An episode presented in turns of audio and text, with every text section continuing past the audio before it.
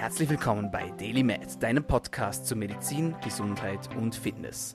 Du bist hier, weil du daran glaubst, dass Gesundheit das Wichtigste ist und sich durch deine täglichen Aktionen und Gedanken positiv beeinflussen lässt. Meine Lieben, herzlich willkommen. Mein Name ist Dominik Klug und für unseren heutigen Podcast Gast habe ich gekämpft, eine lange Zeit lang und jetzt bin ich sogar noch bis in den Bregenzer Wald hineingefahren, nur um euch dieses Interview zu vermitteln und ich bin mega happy, dass es geklappt hat.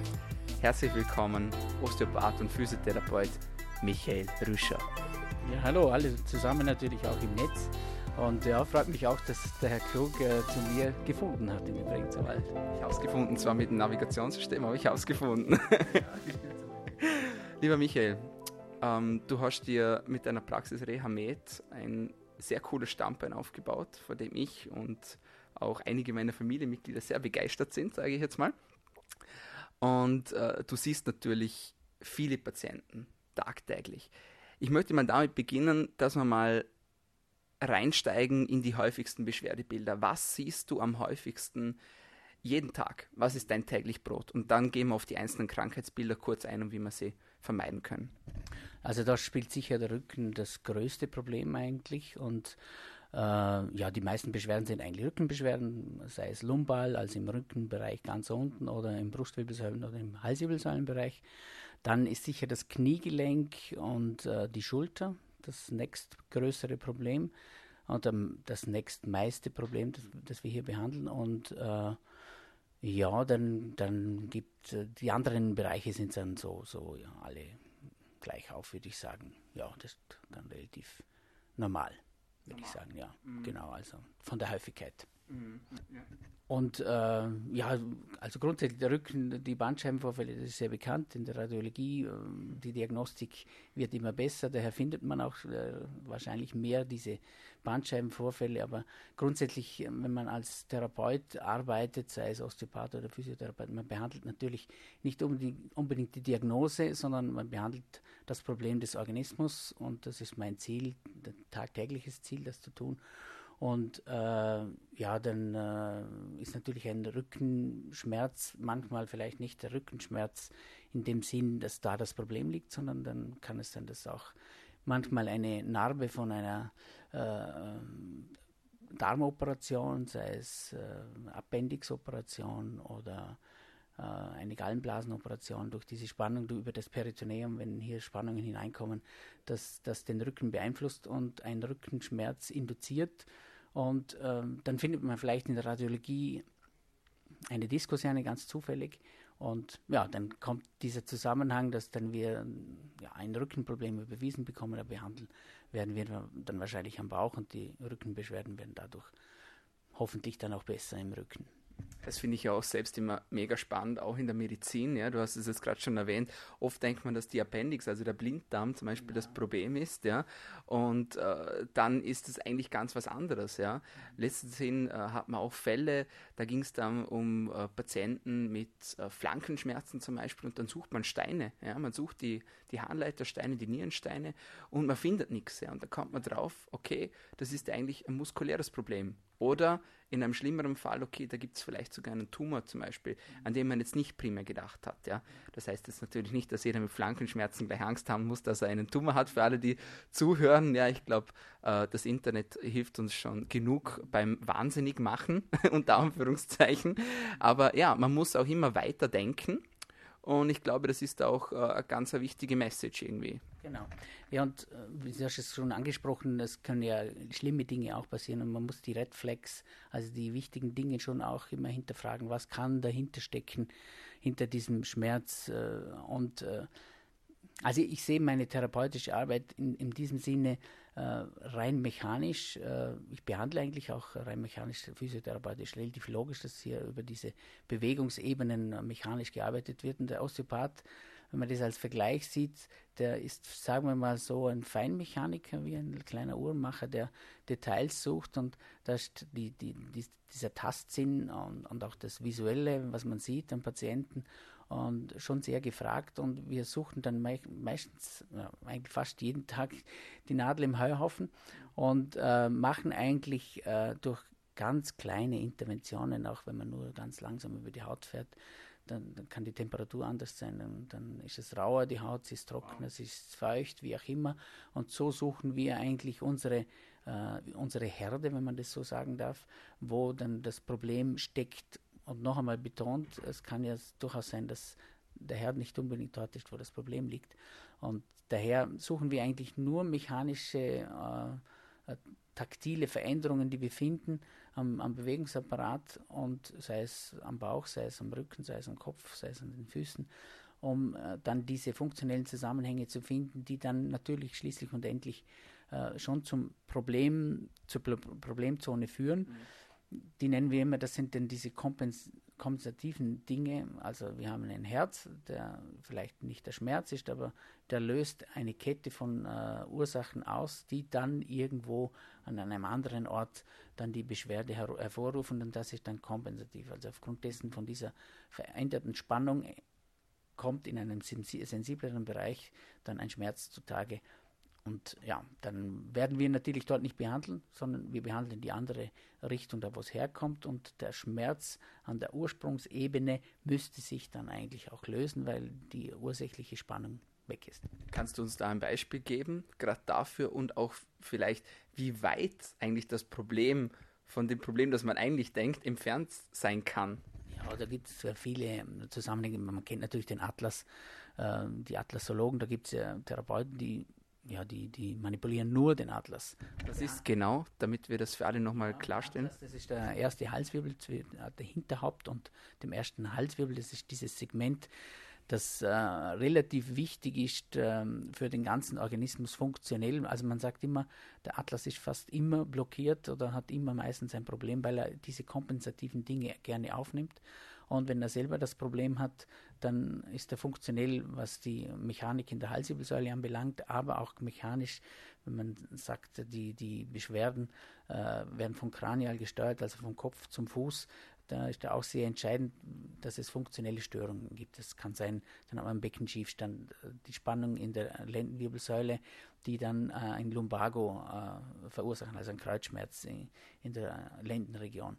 Äh, oder Kniebeschwerden, die ähm, über den Atlas äh, induziert werden. Wenn diese faszialen, über die Faszien hat man auch schon sehr viel gehört in den letzten äh, Jahren oder sagen wir Monaten, äh, wenn diese faszialen Strukturen, die Verbindungen vom Körper im Prinzip dann äh, mechanisch äh, in, sozusagen in den ganzen Körper ausstrahlen und, und diese funktionellen Veränderungen, die jetzt zum Beispiel von diesem Halsübel auskommen, genauso weiter stören und, und, und ein funktionelles Problem an einer anderen Stelle vom mhm. Körper mhm. verursachen. Mhm. Und wie gesagt, da gibt es bei den inneren Organen, zum Beispiel die Leber ist auch ein ganz ein typisches äh, Problem, äh, Zöhnchen, wenn man so sagen kann. Ähm, die, die Leber hängt auf, der, auf dem Zwerchfell auf, auf dem Diaphragma und ist sehr stark mit der Atmung zusammenhängend. Und das äh, Peritoneum, also das Bauchfell, ist mit diesem Zwerchfell verbunden. Und äh, vorhin habe ich schon erzählt, wenn die L L L Lendenwirbelsäule ein Problem hat und das wird induziert über das Bauchfell, weil die Verbindung nach hinten zum Rücken genauso gewährleistet ist, äh, kann es natürlich dann wieder Rückenschmerzen geben. Das heißt also, die Lebermechanik über die Atmung, dann die Lunge drüber hat natürlich genauso auch wieder ihre Auf, äh, ihre, äh, wie soll ich sagen, ihre Verbindung. Aber grundsätzlich in diesem Beispiel geht dann auch von der Leber über das Zwerchfell, Peritoneum, Bauchfell zur Wirbelsäule ein Problem, das funktionell dann das äh, ja, auslöst. Und grundsätzlich noch vielleicht für das Verständnis, wie denn das Ganze aufgehängt ist. Also die, die inneren Organe hängen über diesen Peritonealsack, dieses wie ein Sack, wo die inneren Organe drin sind, äh, dann über Diaphragma, als Zwerchfell und dann Lunge, eigentlich also an der Halswirbelsäule, über die pleuralen Bänder, also das heißt über die Lungenbänder.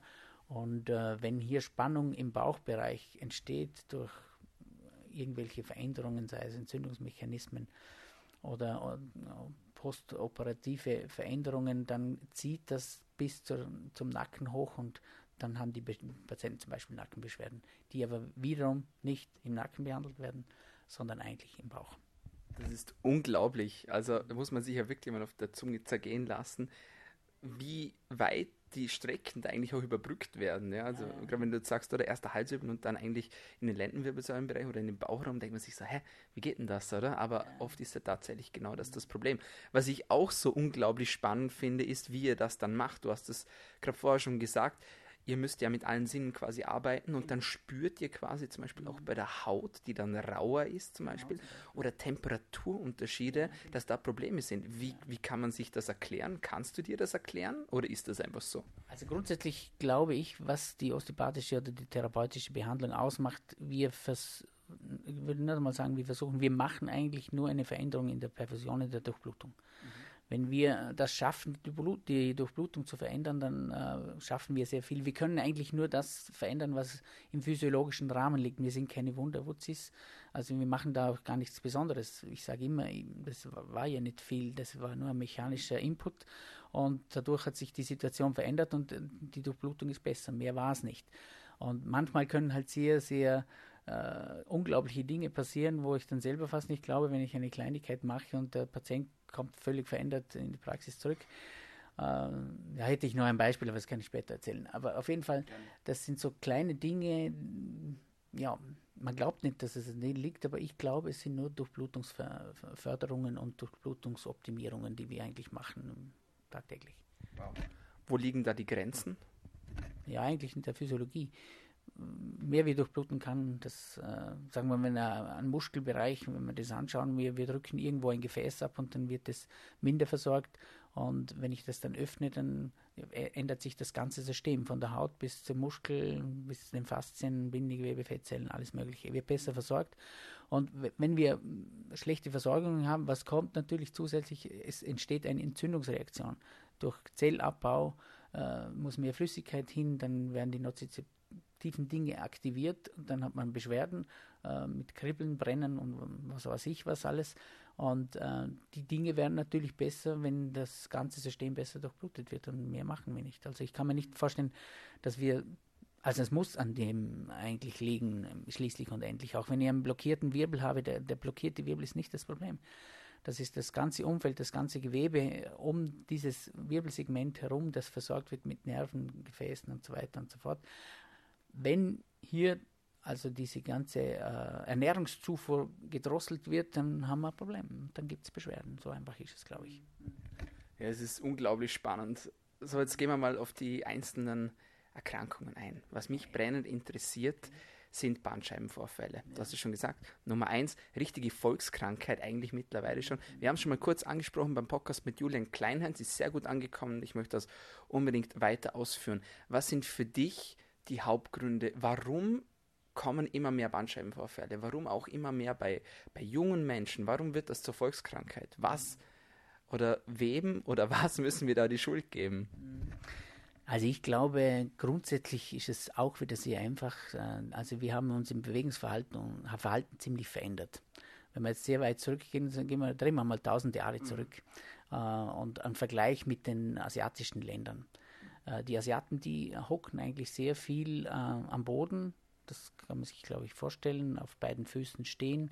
Äh, die Knie sind maximal gebeugt, die Hüften sind maximal gebeugt und dann so wie ein Inder sitzt im, auf einem Markt, hat so seine Kräuter auf einem Tuch äh, am Boden und so sitzt er den ganzen Tag. Das ist eigentlich das äh, ursprüngliche Sitzen. Und äh, wenn wir so sitzen würden, auch hier im, im, mitteleuropäischen Bereich, dann hätten wir viele Dinge weniger. Das beginnen wir mal beim Kreuz, äh, wie wir, also wie du vorher schon an, angesprochen hast, dass das sehr spannend ist für dich mit dieser Diskussion. Also grundsätzlich in dieser Hockposition, man würde eigentlich denken, der hockt äh, ganz unten und ist vorgebeugt und mhm. äh, das muss eigentlich diese Bandscheibenbereiche extrem belasten. Ähm, man hat es auch wissenschaftlich äh, herausgefunden, dass in äh, Flexionspositionen, also in gebeugten Positionen, wenn die Fascia thoracolumbalis, das ist diese äh, dicke Faszie am Rücken, ähm, dann wird die angespannt automatisch, automatisch und die, ganze Kräfte, die ganzen Kräfte verlagern sich in diese Faszie hinein und entlasten eigentlich den Rücken. Weiters haben wir die Hüfte, die Hüfte ist maximal gebeugt und das Knie ist maximal gebeugt. Das, mhm. äh, und, und das alles steht dann auf zwei Füßen.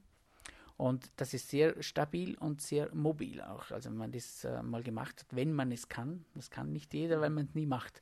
Aber wenn man es kann, dann merkt man eigentlich, dass man sehr mobil ist und man hängt mit den Achseln auf den Knien. Und das ist eine sehr bequeme Position und da kann man Stunden und Tage sitzen in, dieser, äh, in diesem Mechanismus und wird keinen Schaden davon haben, weil man dynamisch ist in einem Stuhl, wie wir zwei jetzt genau ja. hier sitzen. Äh, wir haben die Hüfte nur etwas gebeugt, die Knie etwas gebeugt. Und das ganz Wichtige daran ist, wir haben eigentlich eine inaktive Beinmuskulatur und dadurch äh, wird auch das Gefäßsystem nicht aktiviert. Und dann haben wir eigentlich ein versacktes Blut in, in den Beinen. Da haben, darum haben auch viele Frauen und Männer auch beim, im Büro dann geschwollene Beine, wenn sie lange sitzen oder wenn man auch länger steht mm. insgesamt. Und das kommt noch zusätzlich dazu, aber grundsätzlich jetzt, äh, was wir sagen wollten wegen dem Rücken, also die Faszie spielt hier eine große Rolle und dieses Sitzen in dieser Hockposition ist sicher viel besser. Und wir haben uns da halt ziemlich verabschiedet in unserer Gesellschaft von diesen Dingen und wir können nicht mehr aktiv sitzen, sondern wir sitzen eigentlich passiv. Und ich glaube, das ist größte, das größte Problem. Und das zweite ist natürlich die Fettleibigkeit in den urbanen Zonen äh, in Mitteleuropa und natürlich Amerika ist sicher, sicherlich führend hier in Australien. Wir ernähren uns einfach zu hochenergetisch, wir bewegen uns zu wenig und das äh, führt einfach zu einem Riesenproblem, Gewichtszunahme und der Körper entwickelt sich durch Dynamik, durch Bewegung die Muskulatur kann sich auch nur aufbauen durch Bewegung und durch Dynamik. Die Durchblutung wird besser.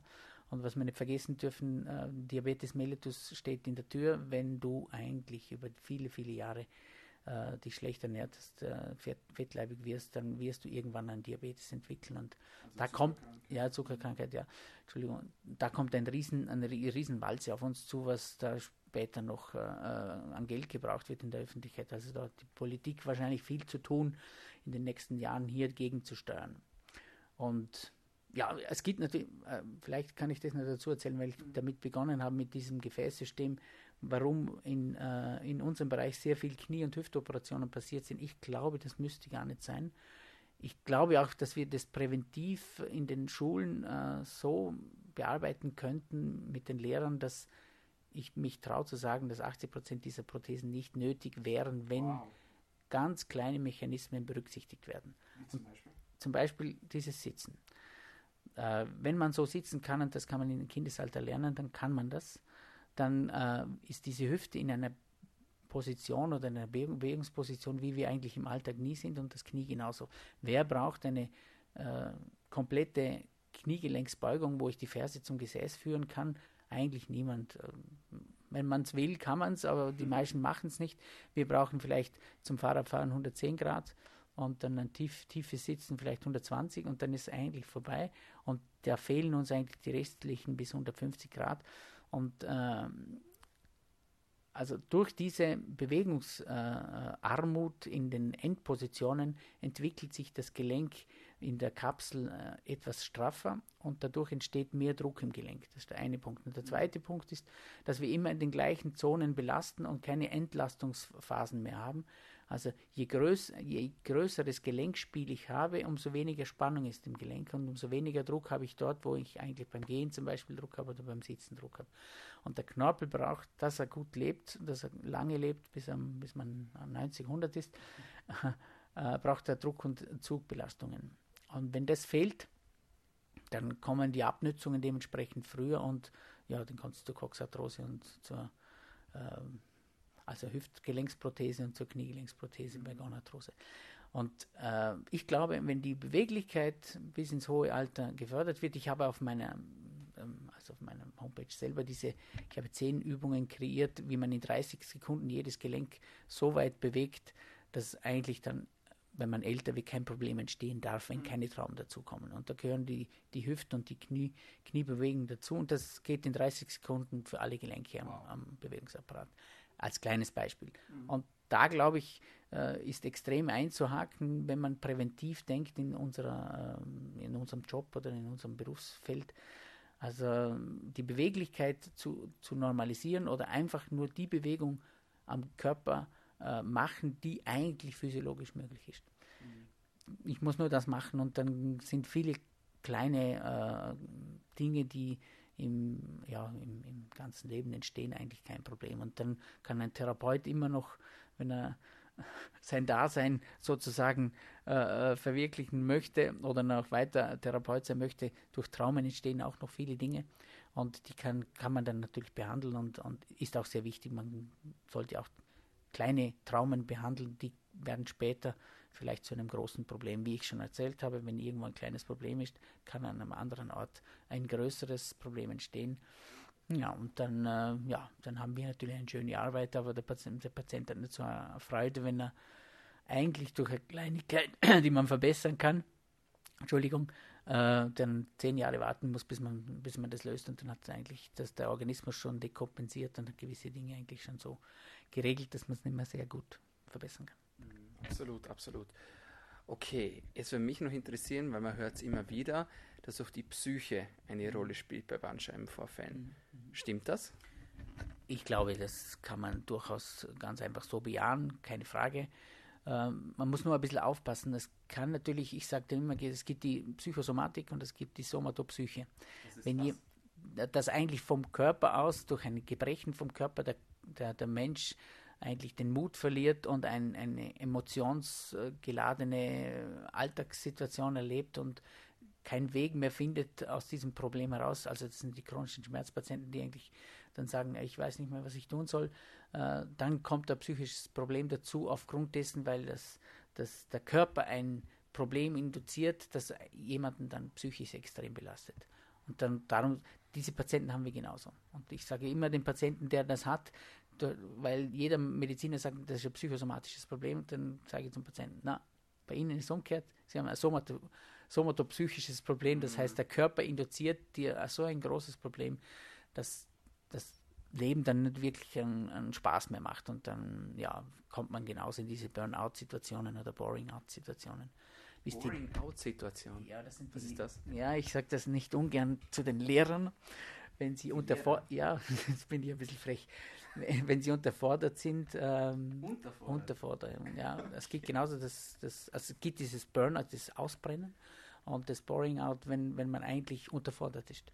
Und dann entstehen genau die gleichen Symptome. Man Wirklich? ist mutlos, man hat keine Lust mehr zur Arbeit zu gehen. Und das ist so eine psychische Belastung, das eigentlich nicht wichtig sein und das nicht so, nicht so eine, ja, wie soll ich sagen, nicht wichtig sein ist, glaube ich, das Richtige und man motiviert sich dann auch selber nicht mehr. Man, man braucht in der Arbeit eigentlich immer wieder eine gute Motivation und, und, und man muss sich immer gut informieren, fortbilden, dass man immer wieder motiviert ist. Und bei den Lehrern glaube ich, weil ich auch viele Lehrer zur Behandlung habe, die sind sehr oft eigentlich ja durch diese Unterforderung belastet.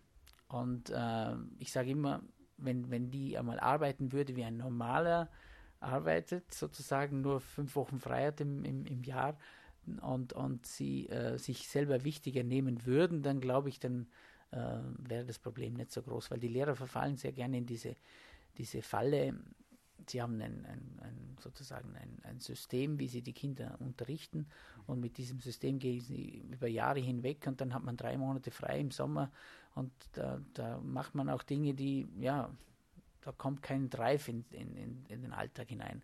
Und man braucht immer Motivation. Wenn ich was geleistet habe, dann bin ich wieder motiviert und, und dann geht es mir nochmal schlechter. Aber man muss sich immer wieder selber äh, an, an den Gipfel ja, drücken oder befördern, dass man wieder ein Glücksgefühl hat, jetzt habe ich das wieder geschafft und jetzt mache ich das mhm. und beim nächsten Jahr bei den Kindern möchte ich das machen.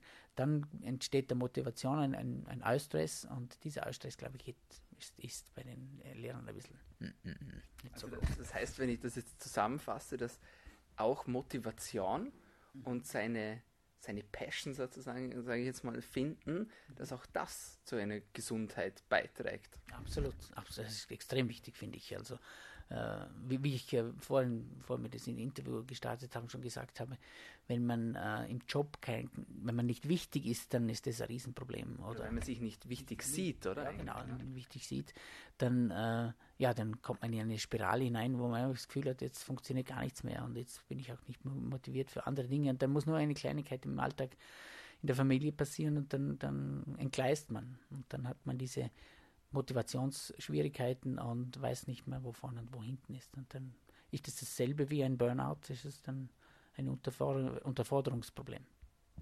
Krass. Okay, finde ich sehr cool, dass du das angesprochen hast. Hatten wir jetzt so in der Form noch nie. Das heißt, jetzt zurück zu den Bandscheibenvorfällen. Somatopsychisches, psychosomatisches Problem oder beides? Eigentlich es beides, oder? Beides und äh, also die Psychosomatik, ganz klar. Die hat auf die Wirbelsäule einen großen Einfluss. Das kann man auch bei Studien, Studien nachlesen. Wenn man Stress hat, erhöht sich die Muskelspannung. Das ist ganz einfach zu erklären. Durch erhöhte Muskelspannung, ich habe vorher erklärt, wenn ein Gelenk zu viel Spannung hat, dann wird die Degeneration, also die Abnutzung viel schlimmer. Und so ist es natürlich auch, wenn ich ständig Spannung im Organismus habe durch ein psychisches äh, äh, Syndrom, ja, dann werde ich natürlich irgendwie auch Rückenbeschwerden bekommen. Dann bekommt man ein Brennen, einen, einen Druck und, und Kopfschmerz. Ja, und die chronischen Lumbalbeschwerden, das kann durchaus dann, wenn psychologisch gearbeitet wird oder wenn er die Lebenssituation verändert, dann ohne dass man den Rücken behandelt, dass das dann einfach weg ist. Ganz klar. Spannung weg, Durchblutung besser, No, was will man mehr? Unglaublich. Das heißt jetzt aber auch, wenn ich die Bandscheibenvorfälle vorbeugen möchte, mhm. dann muss ich richtig sitzen, ja. mich richtig ernähren, mhm. meinen mein Purpose finden sozusagen, ja, und äh, schauen, dass ich einen Drive habe, motiviert bleibe. Was sonst noch? Ja, das ist eigentlich schon alles gesagt. Ich glaube, das ganz Wichtige ist, man muss sehr früh beginnen. Es gibt natürlich Leute, die sind nicht so gesegnet mit einem gesunden Körper. Es gibt natürlich genetische Dinge, die, ja, der eine hat von den Proportionen her ist sehr groß, äh, äh, hat vielleicht lange Füße, kurz, kurzen Oberkörper oder umgekehrt. Das sind mechanische Dinge, die sich auch auswirken können. Oder das Bindegewebe ist nicht so stabil. Das ist bei Frauen meistens so, die haben dann diese Instabilitäten in der Wirbelsäule. Also es gibt ja nicht nur diese Bandscheibenvorfälle, es gibt natürlich durch den Bandscheibenvorfall dann diese Instabilität. Also da fehlt irgendwas dann zwischen diesen zwei Wirbelkörpern und durch dieses Fehlen kommt mehr Bewegung hinein. Und dieses Mehrbewegen heißt Reiz und gibt wieder, wieder genau das gleiche wie, wie zuvor diesen Schmerz. Und, und ja, da muss man schon ein bisschen äh, ja, darauf schauen, dass. Ähm, ich sage immer, wenn man äh, in der äh, Bevölkerung oder allgemein äh, was bewirken möchte, dann muss man einfach sehr früh anfangen. Und wenn man die Kinder, Kinder verändern kann, dann verändert man die ganze Gesellschaft. Und das geht nur über die Kinder, glaube ich. Äh, also so schnell geht es nicht. Aber ich glaube, wenn man die Kinder äh, mit ins Boot nimmt und an den Kindern arbeitet und ihnen das eigentlich äh, rüberbringt, wie wichtig Bewegung in mhm. gewissen Bereichen ist und dass das einfach Kardinaldinge sind, wie Zähneputzen, dann glaube ich, können wir schon in diesen Bereichen sehr, sehr viel bewirken. Ja, Wahnsinn, sehr spannend. Ähm, was hältst du jetzt, wenn es dann doch zum Bandscheibenvorfall kommt, was hältst du von der Therapie, beziehungsweise von der richtigen Therapie? Weil ähm, zuerst sollte man ja berichtige mich, falls ich falsch liege, mal den Schmerzkreis durchbrechen. Ja. Also in der akuten Situation wird ja oft die sogenannte Infiltration durchgeführt. Jetzt kann ich ja das von der medizinischen Seite her ein bisschen beleuchten, wo man quasi äh, ein Schmerzmittel mit einem Cortison an den Ort des Geschehens spritzt, sozusagen, um einmal den Patienten mal durch äh, das Schlimmste quasi oder von dem Schlimmsten zu befreien, sozusagen. Ja. Bejahst du das auch? Äh, oder siehst du da andere Ansätze? Ja, also das ist absolut legitim und äh, ich habe Zeiten durchgemacht, so vor 15 Jahren, da hat man gesagt, kein Cortison, keine antirheumatischen Medikamente. Das stört eigentlich dieses ganze Milieu. Stimmt zum Teil, aber was sehr wichtig ist, der, der chronische Schmerzpatient ist eigentlich das Größte. Dieser atypische Rückenschmerzpatient, der eigentlich, äh, ja, äh, da, da gibt es keine richtige Ursache, darum ist diese Psychosomatik dann auch so wichtig mhm. und so weiter. Also wichtig, wichtig ist einfach, äh, wenn man einen Schmerz unterbricht, dann ist das schon sehr positiv, definitiv. Aber Cortison, das weißt du auch, sollte man natürlich nicht zu viel spritzen, weil es genauso negative Aspekte hat. Ein antirheumatisches Medikament, das wie ein Voltaren, das man auch kennt, da muss man Magenschutz dazu nehmen und hat auch seine Nebenwirkungen und, und wie man weiß, gibt es für die Niere da Probleme und so weiter und so fort. Also es gibt sehr viele negative Dinge auch. Aber Ganz wichtig ist, der chronische Schmerz passiert oder kommt in drei Wochen schon. Das heißt, drei Wochen wow. ist sehr kurz. Ja. Da würde man glauben, ja, nach drei, vor drei Wochen, ja, das ist ja gut. Nein, definitiv schon chronisch und dass dieser äh, drei Wochen Schmerz nicht in eine wirkliche Chronifizierung rennt, ist es sehr wichtig, dass der Schmerz reduziert werden muss. Und da ist am Anfang, jetzt fange ich mal ganz am Anfang, man bückt sich runter, schießt ein, kann man sagen, ein akuter Bandscheibenvorfall, wenn es so mechanisch passiert, dann hat man mal Rückenschmerzen ganz extrem und was soll dann ein Patient machen oder ein Therapeut? Dann ist das erste, dann muss er mal äh, auf dem Boden oder auf einer Liege liegen und, und die Spannung rausnehmen. Darum bekommst du Schmerz, darum äh, gehst du in die Knie, weil der Körper dich in die Knie zwingen will, dass du mal das ganze System beruhigst, dass die Durchblutung ideal ist für die verletzte Situation und der Abtransport äh, perfekt ist. Und dann haben wir zu 48 bis 72 Stunden äh, diese Entzündungsphase. Mhm. Und in dieser Phase, das sei es eine Operation, sei es dieses Hebetrauma, das ich vorhin gesagt habe über diesen mhm. Patienten, dann sollten wir das respektieren. Und da muss, muss man ganz klar sagen, oder die Therapeuten wissen das jetzt auch schon, 48 bis 72 Stunden muss man wirklich eine Ruhe geben. Pause, liegen, so wie es am wenigsten wehtut, wie du sagst, äh, Prävention für Schmerzen. Man kann natürlich infiltrieren, man kann ein Medikament geben. Infusionstherapie ist sehr gängig und äh, wirkt auch sehr gut und ich glaube, das ist ein gewisser Vorteil, den wir hier haben. Äh, also in Vorarlberg ist die Medizin hervorragend. Äh, wir können wirklich am gleichen Tag intervenieren und da bekommt derjenige eine Infusion und dann rennt er nicht in dieses chronische Problem hinein. Und dann wird natürlich behandelt und wie ich es auch schon gesagt habe, ich versuche nur das zu tun, um diese ideale Durchblutung in diesem Bereich zu gewährleisten. Mhm. Und da gehört natürlich Entspannung von der Muskulatur, vom Bindegewebe, Altlasten zu befreien oder vielleicht sind es zwei Dinge, ist es nicht nur das Hebetrauma selber, sondern vielleicht kommt es doch vom Bauch, vielleicht kommt es vom Kopf, von der Halswirbelsäule mhm. Oder vielleicht ist vom Fuß herauf durch, diesen, durch eine Beinlängendifferenz, die schon äh, seit längerem äh, besteht auf der rechten Seite, das induziert dann auf der linken Seite eine Diskusherne. Und das sind halt Dinge, die man dann berücksichtigen muss und, und, und im, im, im ganzen System betrachten muss und da, darum haben wir auch eine halbe oder eine Stunde Zeit für den Patienten und die sollten wir, wie ich auch heute schon gesagt habe, auch nützen.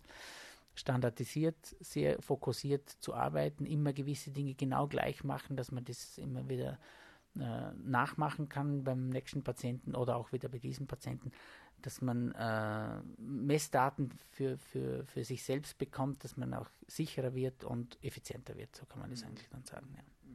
Jetzt habe ich auf deiner Homepage noch gesehen, ihr bietet auch sogenanntes Dry Needling an. Ja, genau. Was ist das genau? Ist das Akupunktur einfach? Ja, das sind Akupunkturnadeln äh, und das Dry Needling, das ist eine Trockennadelung, wie es, sich, äh, wie es beschreibt. Und äh, hier wird eigentlich in den Muskeln in, äh, eine Nadel gestochen. Und um das zu erreichen, was ich vorhin auch äh, gesagt habe, kann ich mit den Händen genauso. Da muss sich der Muskel, muss sich das vielleicht so vorstellen, ich äh, stecke eine Nadel in den Muskel hinein, dann kommt auf jeden Fall eine Warnung auf den Muskel hinzu, aufpassen, da kommt ein Fremdkörper in meinen Muskel hinein und jetzt muss ich Spannung reduzieren. Und das macht auch. Dann wird über die Spindelzellen, äh, die die meisten Zellen dirigieren. Es gibt einige Spindelzellen und sehr viele andere Muskelzellen, Aktin, Myosin, Filamente, die ineinander hineingehen. Und die müssen dann definitiv eine Repolarisation machen und sich entspannen. Das geht dann nicht anders. Der muss sich äh, relaxieren. Und die Personen haben dann danach also das Gefühl wie ein Muskelkater, ein, zwei Tage, also auch wieder diese Entzündungsphase und dann ist die Spannung definitiv reduziert in, dem, in diesem Muskel. Wichtig ist nur, es muss auch der Muskel sein, der zu viel Spannung hat, sonst hat es auch keinen Effekt. Und daher ist es auch äh, ganz wichtig, dass man äh, weiß, wann macht man dieses Dry Needling. Und äh, ja, zudem ist natürlich auch, die Physiotherapeuten dürften eigentlich nicht invasiv arbeiten. Wir haben hier der, einen Vorteil in der Praxis. Mein Bruder ist im gleichen Haus sozusagen und er äh, ja, die, die Assistentinnen drüben nehmen Blut ab, die arbeiten genauso auch invasiv und wir hier auch invasiv mit, mit Nadeln und er hält uns die Hand drüber. Das also er ist quasi Mediziner, muss man dazu sagen. Mediziner, genau, und hält uns die Hand sozusagen äh, mit vorgehaltener Hand drüber und äh, ja, wir sind gut ausgebildet, kennen uns gut aus in der Muskulatur und wissen, wo wir das machen dürfen, wo nicht. Also ich glaube, äh, ja, das können wir ganz sicher machen, aber rein gesetzlich dürften wir ja nicht invasiv arbeiten und mhm. daher wäre es kein Thema. Aber es funktioniert so in dieser Zusammenarbeit sehr gut. Mhm. Das finde ich auch sehr cool, diese Zusammenarbeit.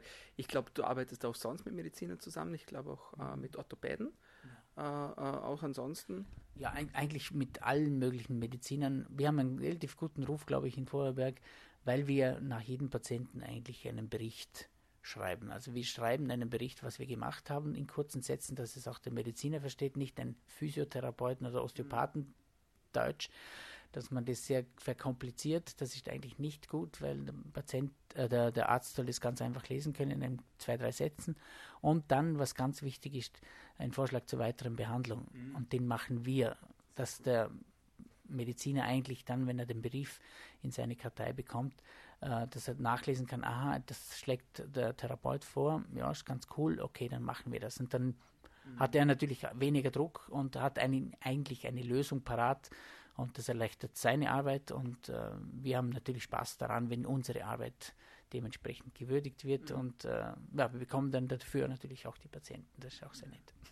Sehr cool die Zeit fliegt vorbei. Eigentlich hätte ich viel mehr vorgehabt, mit dir zu besprechen, außer das Ganze schreit schon nach einem zweiten und vielleicht noch nach einem dritten Teil. Etwas würde mich aber doch noch interessieren, weil du vorher die Muskelkater angesprochen hast. Ja. ja?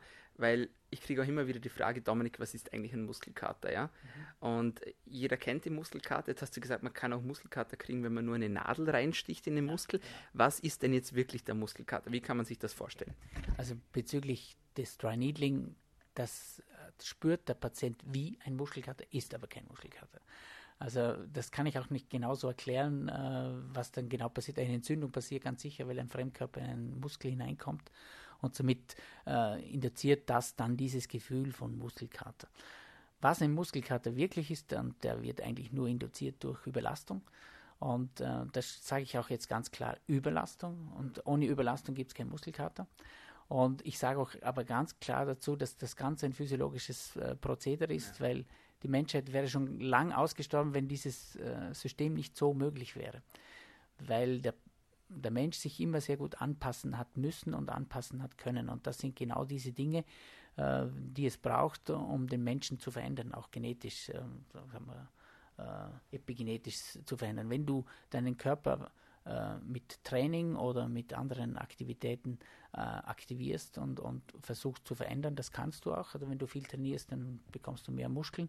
Wenn du wenig trainierst, wenig Muskeln. Und das ist auch ein, ein, ein, eine Eigenschaft des Menschen, dass er sich dann an diese extremen Situationen im, im Alltag vor 1000, 2000 Jahren auch äh, stellen musste und dadurch hat er sich entwickelt und nicht, äh, äh, ist nicht degeneriert oder ausgestorben. Und was der Muskelkater jetzt wirklich ist, ist eigentlich eine Entzündung, eine Überreizung, eine Zerreißung der Z-Scheiben und es kommt zu einer, einem, einer Entzündungs zu, einem, zu einer Entzündungsaktivität. So. Und äh, diese Entzündungsaktivität tut natürlich weh, weil das Milieu verändert wird im, im Muskel. Es kommt äh, sauerstoffreiches äh, System hin, Schlackenstoffe werden abtransportiert und äh, der Muskel schwillt an und das hat man dann auch genauso ungefähr 48 bis 72 Stunden. Und mhm. das ist eigentlich ganz ein normales Prozedere. Und wenn man sich entwickeln möchte über diesen Muskelkater, also sprich, man soll auch Muskelkater produzieren, wenn man sich entwickeln will. Das muss man auch noch dazu sagen, das ist nicht mhm. immer schlecht. Und nach 48 bis 72 Stunden sollte eigentlich ein ähnliches Training wieder gemacht werden, dann entwickelt man sich sozusagen richtig. Mhm. Und ja, das mit diesen 48 und 72 Stunden stimmt ganz gut, weil das kann man auch im Tierreich äh, beobachten. Es kennt jeder die Situation, wenn ein, eine Katze von einem Auto überfahren wird. Was macht die Katze? Wenn sie überfahren wird? Ist sie, sie tot? tot? Nein, wenn sie nicht tot ist, was macht sie? Sie rennt davon, ne? Genau. Ja. Und was macht sie dann, wenn sie davon rennt? Ich habe Gott sei Dank noch nie eine Katze angefahren. Du musst ja, mir helfen. Es gibt es äh, im Bregenzwald öfter. Oh mein Gott. Na, auf jeden Fall, äh, die Katze geht in einen Busch, legt sich dorthin, atmet ruhig und ist einmal so zwei, drei Tage außer Gefecht, isst nicht, atmet nur und wartet, ob sie sozusagen überlebt. Und wenn sie überlebt, dann hinkt sie oder humpelt sie dann wieder nach Hause, um wieder zu essen. Und äh, das ist ganz einfach, aus, also das, das sind immer diese zwei, drei Tage. Das kann man so ganz gut beobachten. Und äh, die rennt dann natürlich auch davon, auch wenn sie einen Oberschenkelbruch hat oder wenn sie eine Rippenseriefraktur hat oder eine Kommotio oder sonst irgendwo was am äh, Bewegungsapparat, äh, die müssen überleben und sie können nur überleben, wenn sie dynamisch sind. Und daher müssen sie nach zwei, drei Tagen wieder aufstehen. Aber ist auch nur möglich, weil immer diese 48, 72 Stunden das ist ganz ein wichtiger Punkt im therapeutischen Arbeiten.